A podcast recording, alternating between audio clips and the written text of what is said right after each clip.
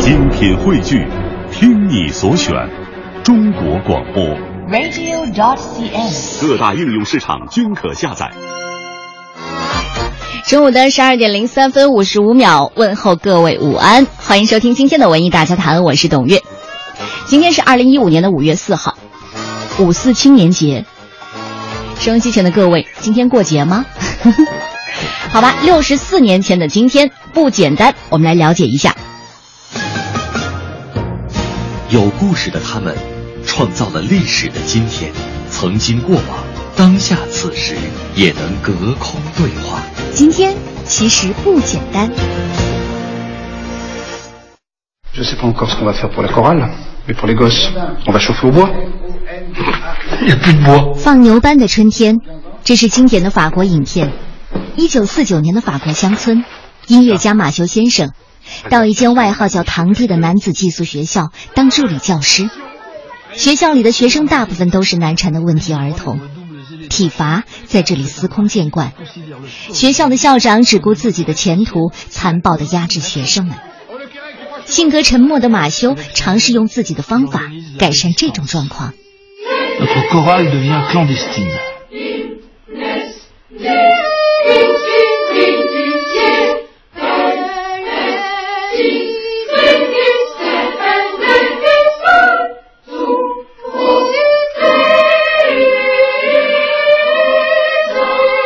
他重新创作音乐作品，组织合唱团，决定用音乐的方法来打开学生们封闭的心。马修发现，其中一个学生皮埃尔·莫安奇，他拥有着非同一般的音乐天赋。但是单亲家庭长大的他性格异常的敏感孤僻，怎样才能释放皮埃尔的音乐才华？这让马修头疼不已。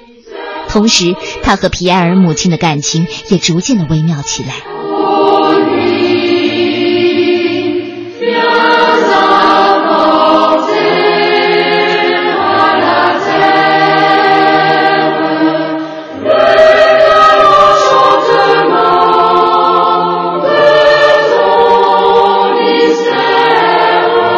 每一颗心都需要爱，需要温柔、宽容和理解。教育不应该是一桩优胜劣汰的工程，而应该是遵循生命本真的大爱。春天不是谁能够送给谁，它早就在那儿。我们需要的只是一位微笑的领路人。马修的扮演者今天已经六十四岁的杰勒德·尊诺，法国影坛有数的演技派男星，不仅拥有三十多年的演艺经验，更是法国优秀的导演。只不过，放牛班的春天，让所有的作品都暗淡了。你还记得离别的时候，那小小的窗口飞出的纸飞机吗？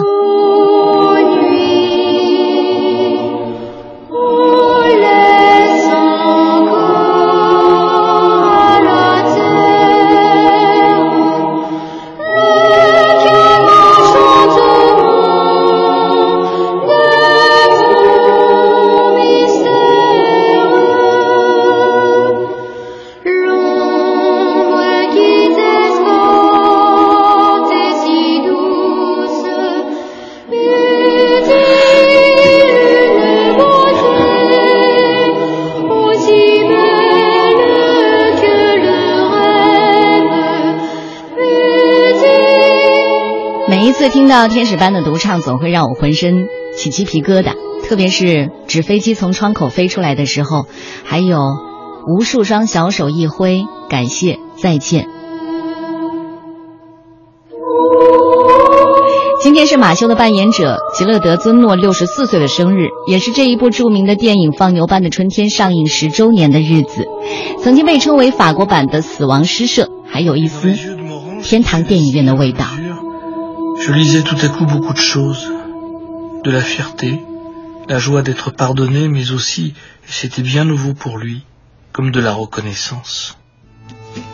春天不是谁能够送给谁的，它早就在那儿。我们需要的只是一位微笑的领路人。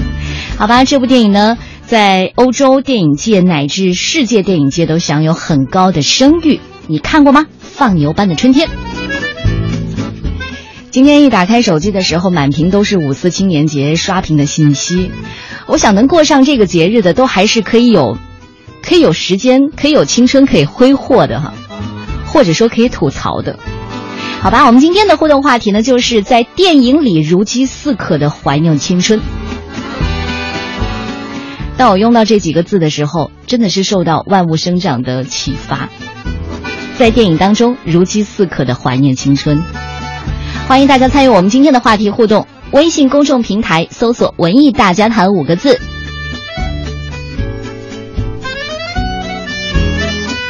今天为大家准备的奖品呢，是由法国导演朱利安·哲拉斯导演的话剧《自由站》，讲述的是一个男人和一个女人发生在地铁里的故事。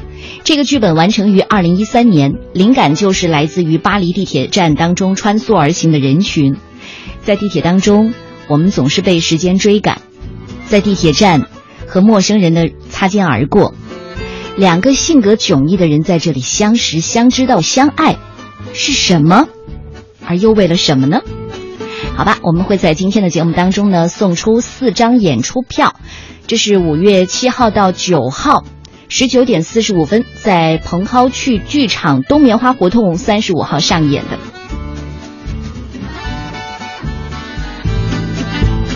接下来进入我们今天的十二点娱乐播报，最新鲜的文娱资讯，最时尚的热点追踪，引爆娱乐味蕾，揭秘娱乐世界，十二点娱乐播报。根本停不下来。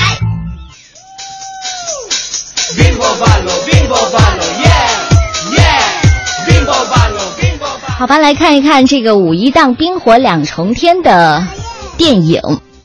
说到在这个五一档呢，如果是你也去光临了五一档的电影市场的话，你一定为六点二四亿的票房做了贡献。不过说到五一档的电影，真的是冰火两重天，骂声越大，票房越好。二零一五年的五一档电影市场和去年相比较，整体票房是大增的。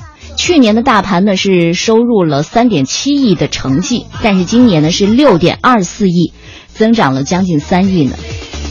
与此同时呢，国内整个四月的票房市场取得了四十点八七亿的好成绩，前四个月突破了一百四十亿的大关。二零一五年票房大超上一年的近三百亿票房，看来指日可待了。去年是两百九十六亿吧。从五一小长假的表现来看呢，《速度与激情七》上映呢已经三周了，但是仍然热度不减，每天收获五千万左右，总票房超过了二十二亿。而《疯狂外星人》作为动画片，其实口碑是不俗的，但是中国市场呢，因为缺乏话题，票房表现呢还是显得太过平静了。国产电影当中，《何以笙箫默》和《左耳》两部青春题材的电影。遭到了无数网友的吐槽，但是两部影片的票房成绩接连破亿。现在何以的票房收获呢是两点三三亿，左耳呢则是接近四亿的票房。而在整个五一档期，何以笙箫默的排片都已经占据了绝对的优势。九零后观影者和这部剧的粉丝为这部影片的票房贡献不少啊。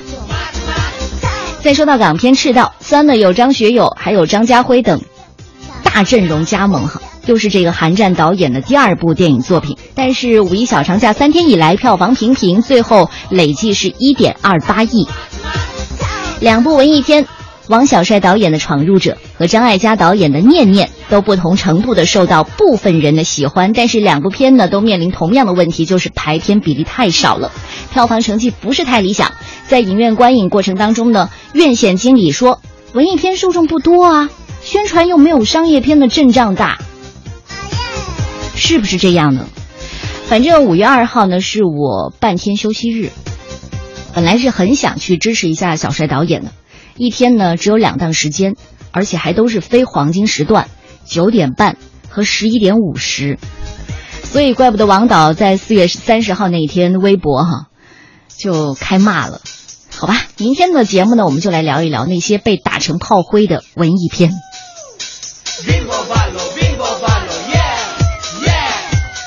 十二点娱乐播报还在继续，接下来呢，就来说一说为什么《何以笙箫默》这么火哈。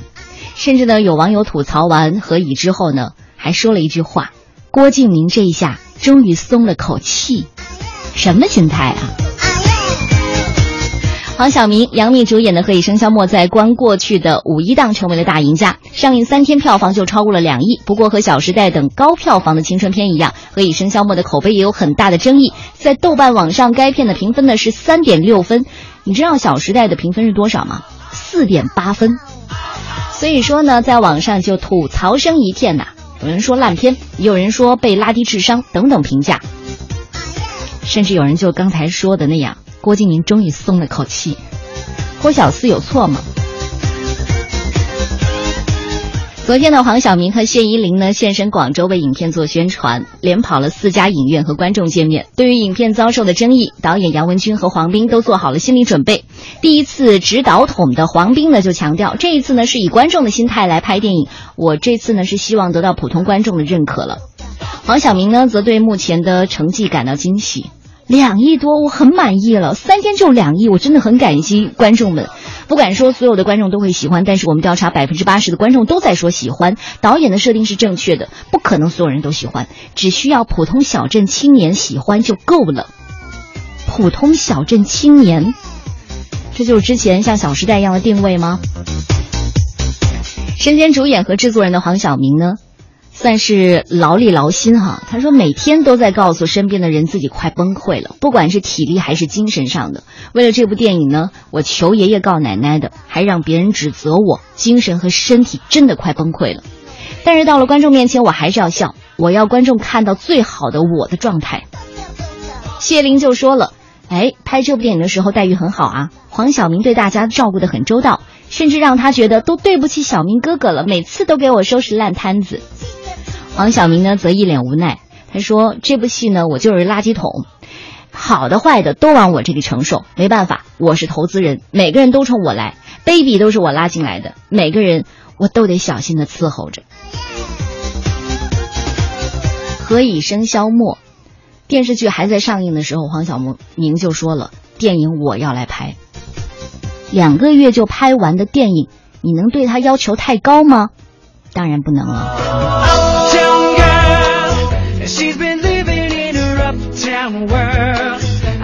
She never had a backstreet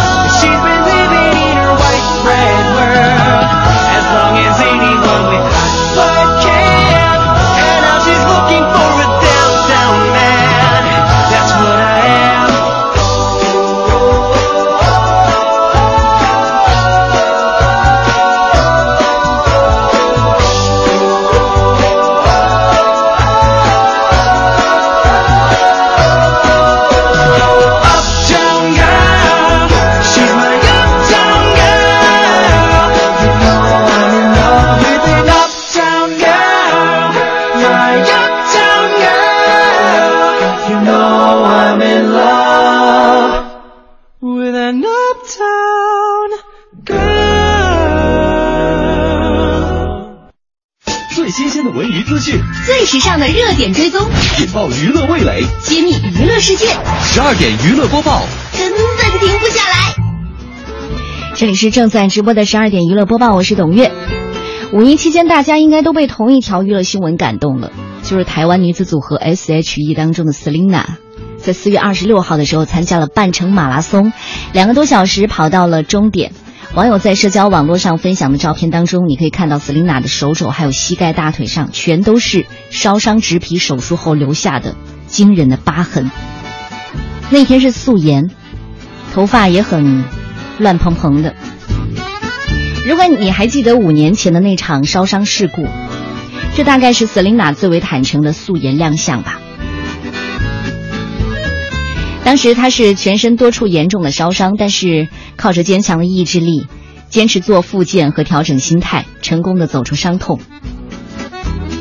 这张照片曝光之后，短短二十四小时就获得了十七万网友的点赞，大家纷纷竖起大拇指，说从她的身上得到了满满的正能量。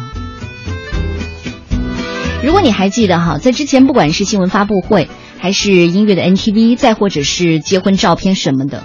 都能看出过分的修饰，当时画了很很厚的粉底，嗯，除了你觉得他有点脸肿之外，也没有觉得有什么太大的分别。除此之外呢，就是 Selina 的粉丝和俞灏明的粉丝吵得很厉害，就是为了证明自己的偶像更受伤，以及这些性命攸关的时刻，男的究竟有没有义务保护女搭档？看来这些喧嚣背后，就是 Selina 的伤病，的确在我们。关注关注度之下，真的是被严重的低估了。所以说，这可能就是 Selina 最为坦诚的素颜亮相吧。明星涅槃实在不容易，跟丑闻曝光相比，皮肤的损伤应该是更致命的，因为这些疤痕是如影随形的，永远都在提醒我们她曾经遭受过什么。Selina，好孩子，没有什么事情是过不去的。没人喜欢红灯，最好可以超车。我们都好像参赛者，奔跑过，当然拥有过快乐，但灵魂也会饿。停下，听独自唱歌。我想暂时先躺一下，想跟大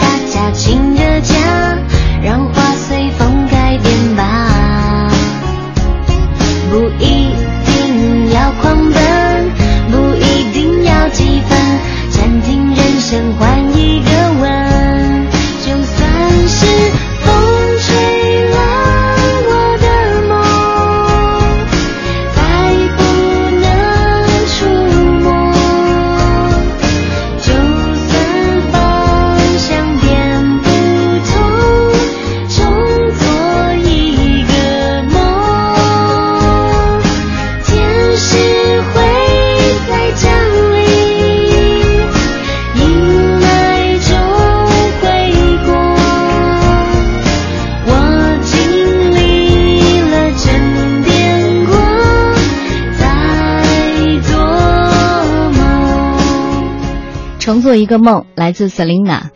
可能看到这张素颜照，真的会让人大吃一惊。原来五年过去，她没有真正的恢复到之前那个娇滴粉嫩的样子。而且从目前的植皮技术来看，植皮部位呢并不能够完成正常的排汗，只能转移到没有被烧伤的皮肤进行。那这种不平均的排汗会带来很大的痛苦，所以参加马拉松，Selina 所承受的痛苦，更是我们正常健康的人难以想象的。真的是一个让人会心痛的女孩子。恍惚中眼朦胧，花还像阳光闪烁。明天我还是那个我，一样热忱和执着，相信未来会快乐。抱着全新的梦，前往新的生活，沿路收获新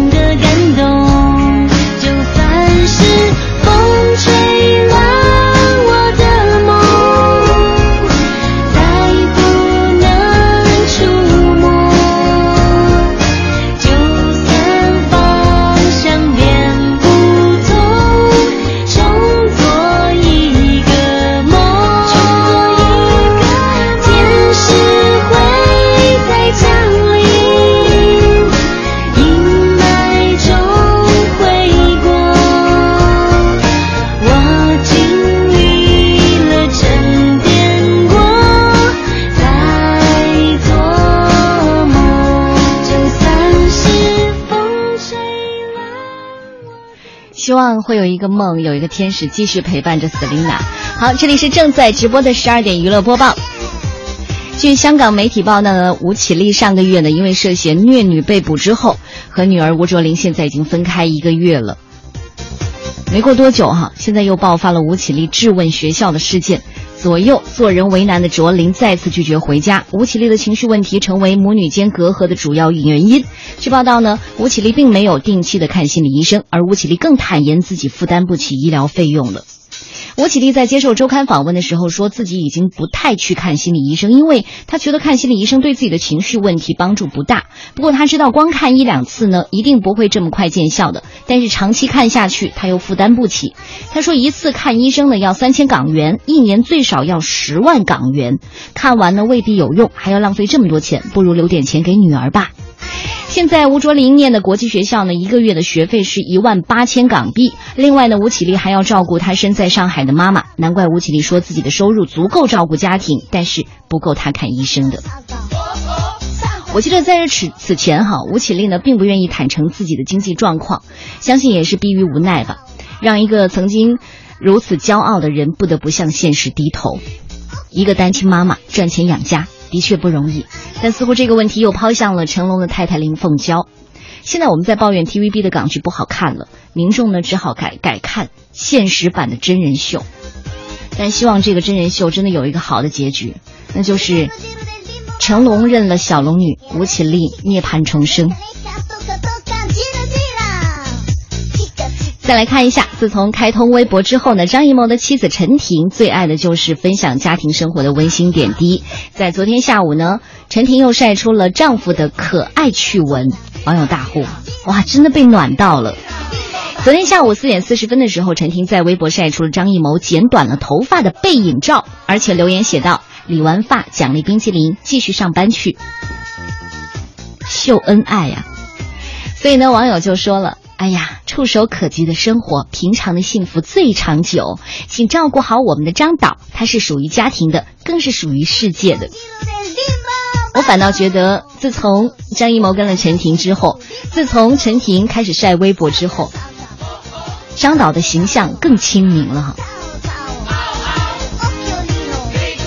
接下来再来关注一下赵薇和黄晓明，能在好莱坞星光大道留下印记，乃是电影圈的一大殊荣。目前呢，共计有一百七十五个首映当中，华人影坛中呢，仅有吴宇森、成龙和冯小刚三个人留下首映。但是今天呢，榜上再添两位大陆影星赵薇以及黄晓明。对于这个喜讯呢，赵薇说自己是很幸运的电影人。虽然这些成绩呢都会过去，但是呢，相当的感谢粉丝和家人。黄晓明呢，则直呼世界上有这么多优秀的电影人，他相当感恩能获得此殊荣。同样也表示支持他的人，啊，三人不约而同的都特别感谢推荐人吴峥，表达了感谢之意。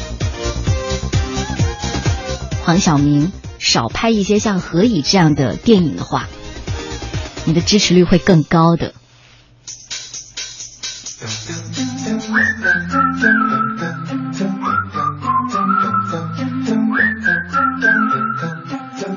you blow my whistle, baby? Whistle, baby, let me know. Girl, I'm gonna show you how to do it, and we start real slow. You just put your lips together and you come real close. Can you blow my whistle, baby? Whistle, baby.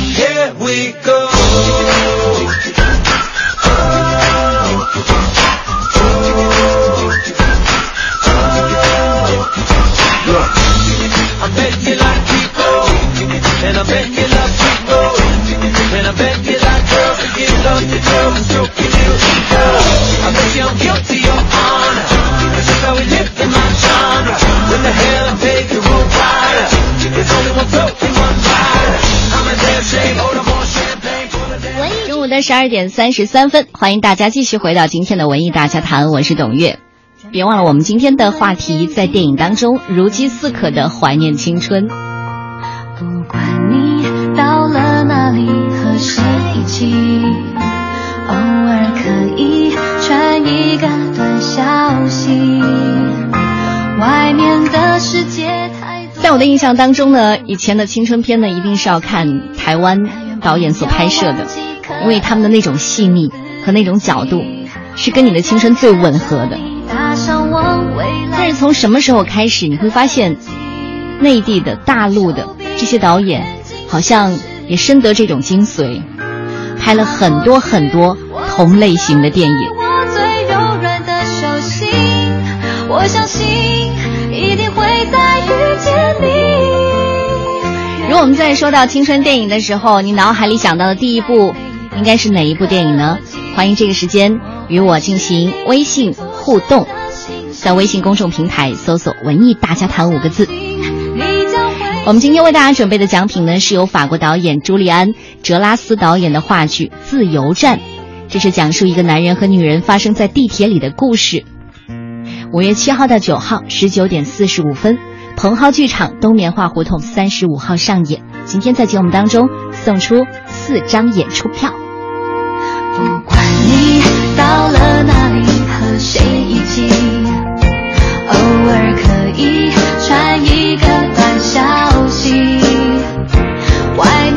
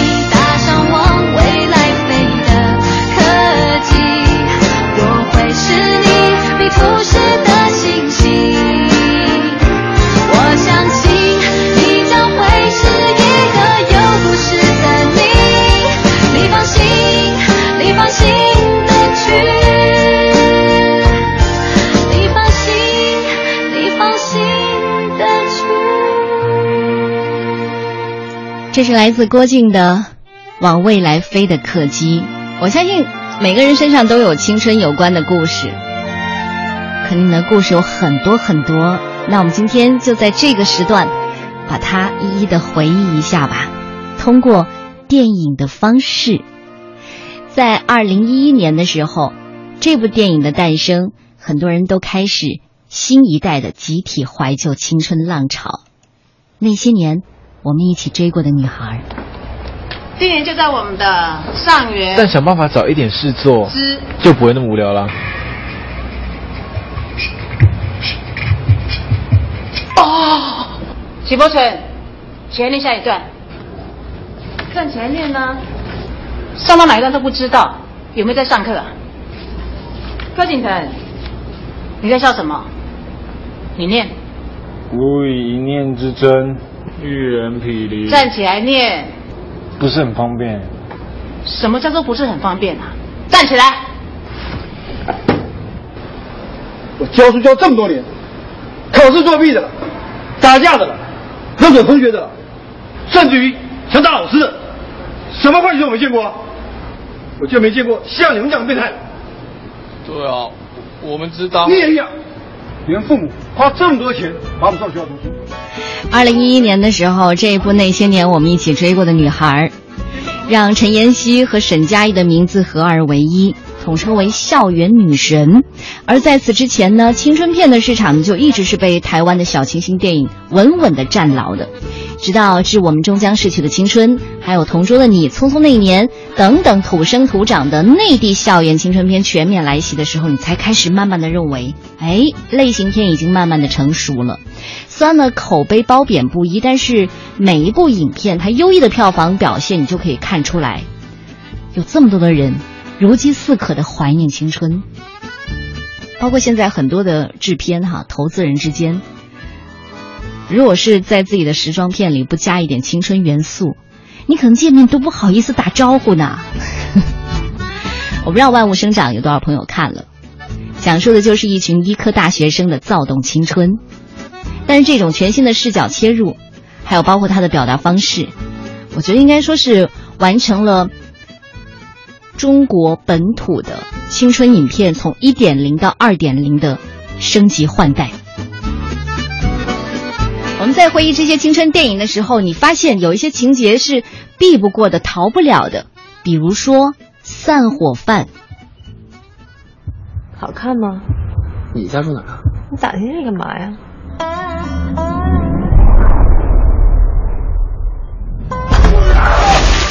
他就是横车老子。这是一场事故，这是一场可以回想起大学的时候，十之八九呢会想到的就是毕业前的散伙饭，所有想说的话呢都可以一吐而出，不管是对暗恋的对象，还是有过节的同学，如果表现的太理性，反倒是一种不负责任了。走啊走啊不需要回答。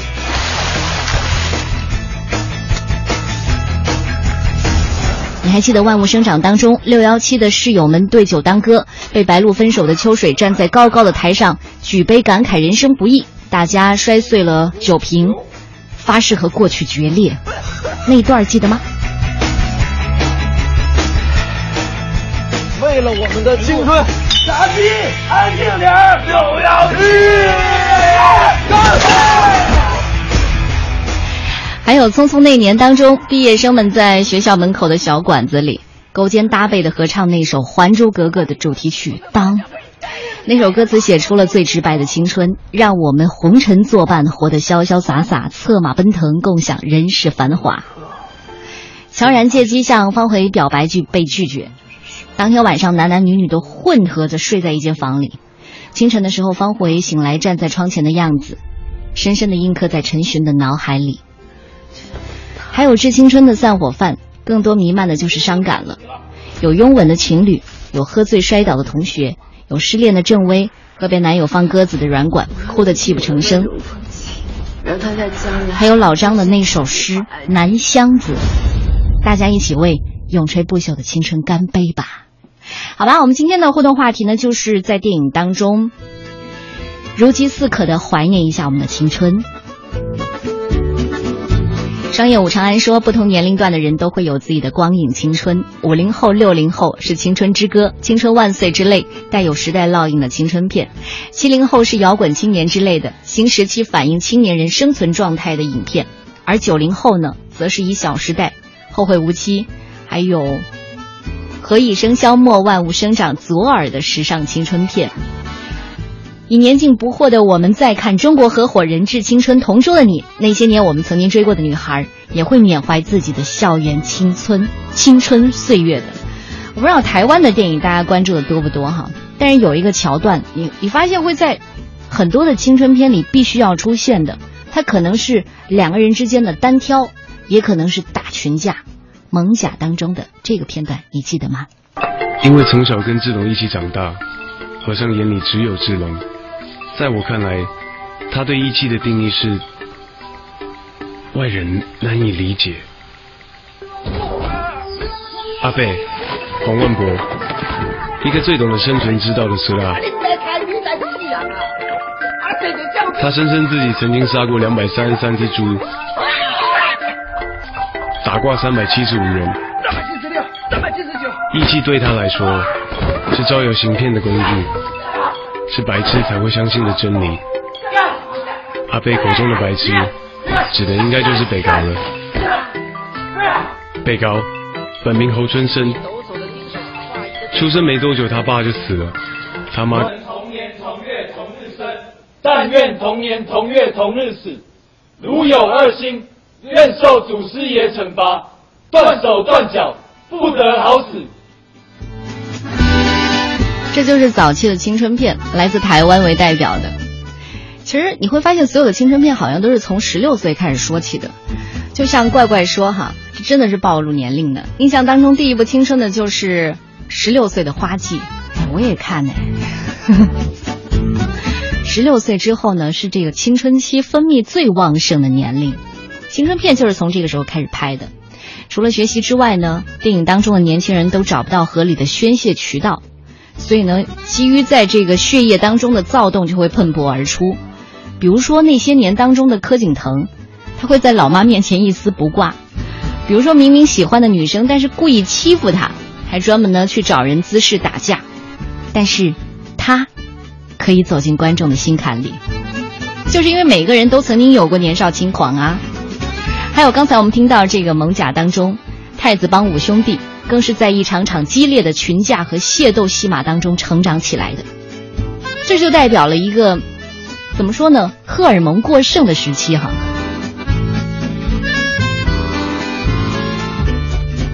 在这些青春片当中呢，课堂也是少不了的。课堂戏耍老师，好像曾经谁都干过吧？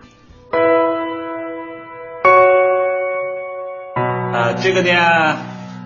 大家把化学课文翻到第二十七页，这个呢，第二十七页第二题，这个呢，卢法拉的质量分数问题，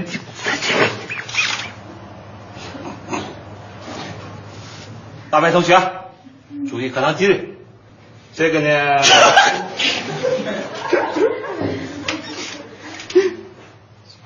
这个呢，卢法拉，呃，哪哪位同学，你站起来，你这是什么态度？监听你回来，那你讲，这个你，老师你。我不会。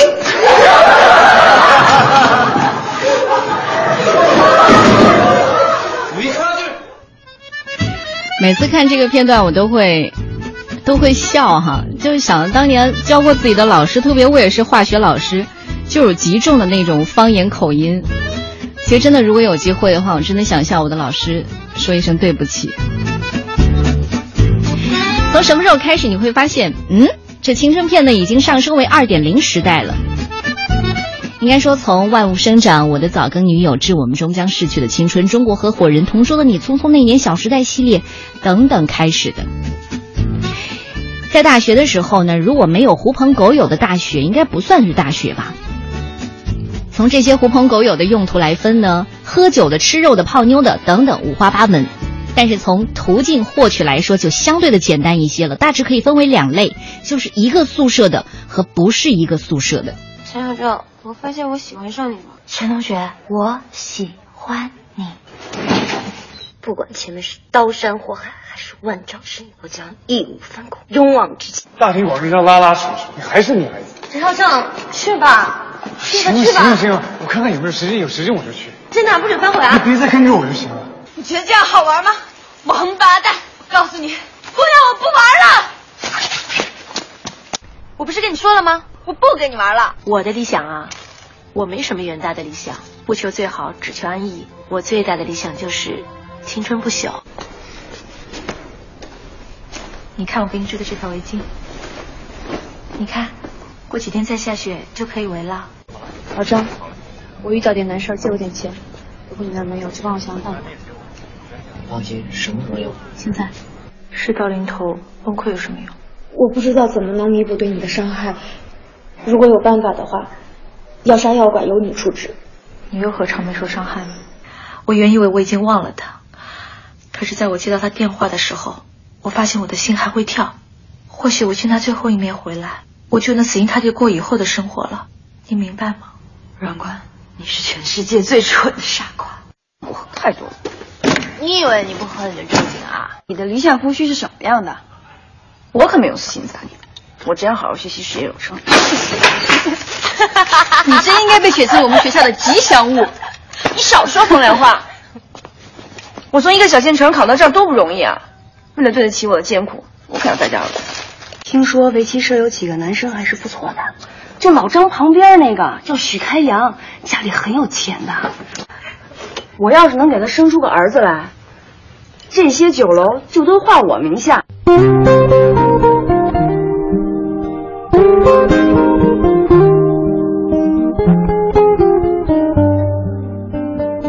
可惜谁有没有爱过，不是一张激情上面的雄辩。匆匆那年，我们一时匆忙撂下难以承受的诺言，只有等别人兑现。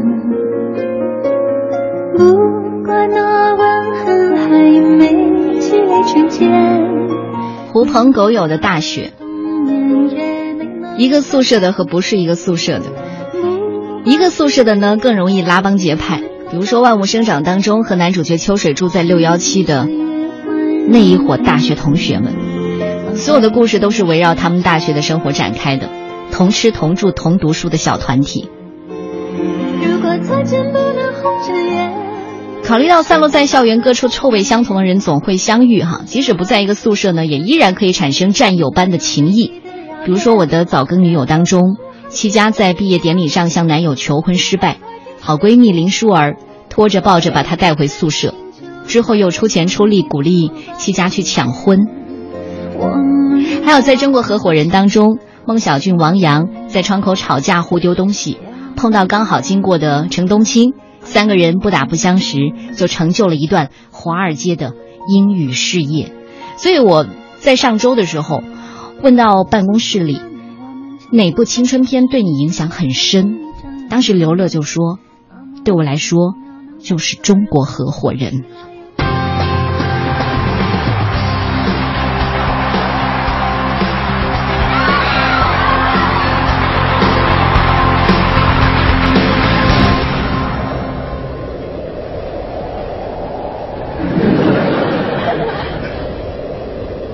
梦想就是一种让你看。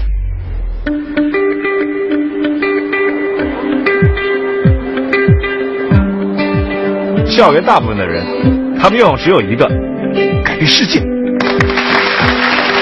孟小娟告诉我，只有在一个地方才能真正的改变世界——美国。年轻人，too young, too naive. I find out for myself. USA, here I come. Sorry，而我还是被美国拒绝。辞职？辞职？世界变了，街上卖鸡蛋的都比你挣得多。我也辞职了，我饿死了吗？要是没有我，你早就饿死了。常老师，讲讲你补课。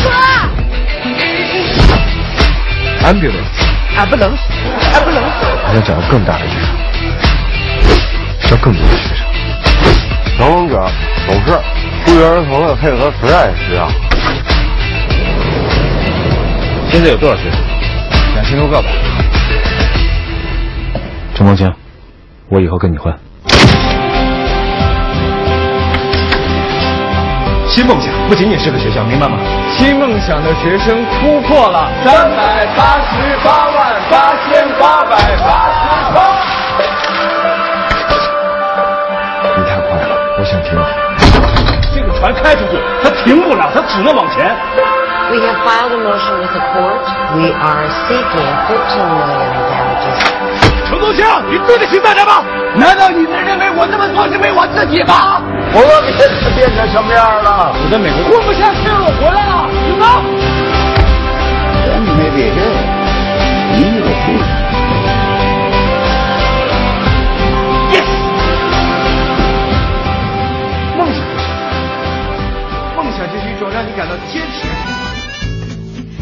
梦想是什么？这是中国合伙人当中反复出现的。你的梦想是什么？大学时候的，现在实现了吗？还有在所有的青春片当中呢，有一个很有意思的，就是分手率是百分之百的。为什么分手？两个原因，青春片都给出了主流答案。一个可能是有人插足了，比如说《匆匆那年》当中，比如说《万物生长》当中。第二个分手的导火索就是出国，中国合伙人也是这样，致青春也是这样，过度早熟麻烦也很多。直接打电话让系里人过来。怀孕九州，怀孕了？哪个系的呀？直接打电话让系里人过来领人啊！喂，徐主任，你们系有个学生叫方回是吧？她怀孕了。哎，就是他，是你们系的吧？行啊你，什么时候的事儿啊？是男朋友的吧？是咱们学校的吗？你说话呀！他叫什么名字？哪个系的？他是谁呀、你总得把实情告诉我们，要不然怎么帮你啊？你不要以为你不说话事情就能解决啊！你说啊，他是谁啊？你要不说被他们查出来更麻烦。谁的？这孩子到底是谁的？无论是身体还是灵魂，早熟好像必须会带来烦恼，也会留下不可磨灭的珍贵回忆。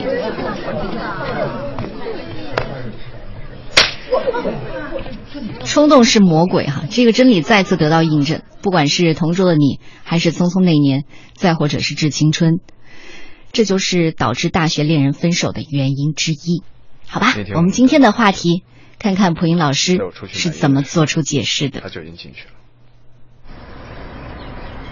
为什么怀念青春？为什么近些年出现了这么一大批怀念青春的电影？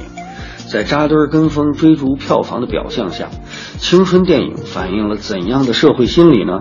老普个人认为，这是一种集体无意识的补偿心理。汉字“补”是一个衣服的“衣”字旁加上一个“斧”，斧的原意呢是用陶盆培植花木，在这里呢就是补衣服的意思。《说文解字》对“补”的解释是“完衣也”，意思是使衣服完整。我们每个人的青春，尤其是青春的爱情，其实都是不完整的。也许由于胆怯羞于表达，错过了初恋；也许由于懵懂无知，伤害了纯情。总之，我们每个人都会觉得自己的青春错过了许多美好。对于普通人而言，大家会选择遗忘或者忽略，过去就过去了。而作家和导演拒绝遗忘，他们会通过文学把青春的遗憾补充完整，错过的让它发生，懵懂的让它清晰。通过电影补偿了我们残缺的青春，而当下这个时代的观众也有着更加强烈的补偿心理。我们这个时代的爱情叫做简爱，简单爱，从手机聊天到约，到同居，到分手，再约，一切都简单明了。一切都有程式，一切都有物质考量。情人节送玫瑰巧克力，生日送蛋糕，浪漫点蜡烛，求婚送戒指。没有了手写的情书，漫长的等待猜测，漫无目的的压马路，图书馆里的默默读书。正因为现实太物质，就更怀念当年的纯情。正因为现实太平庸。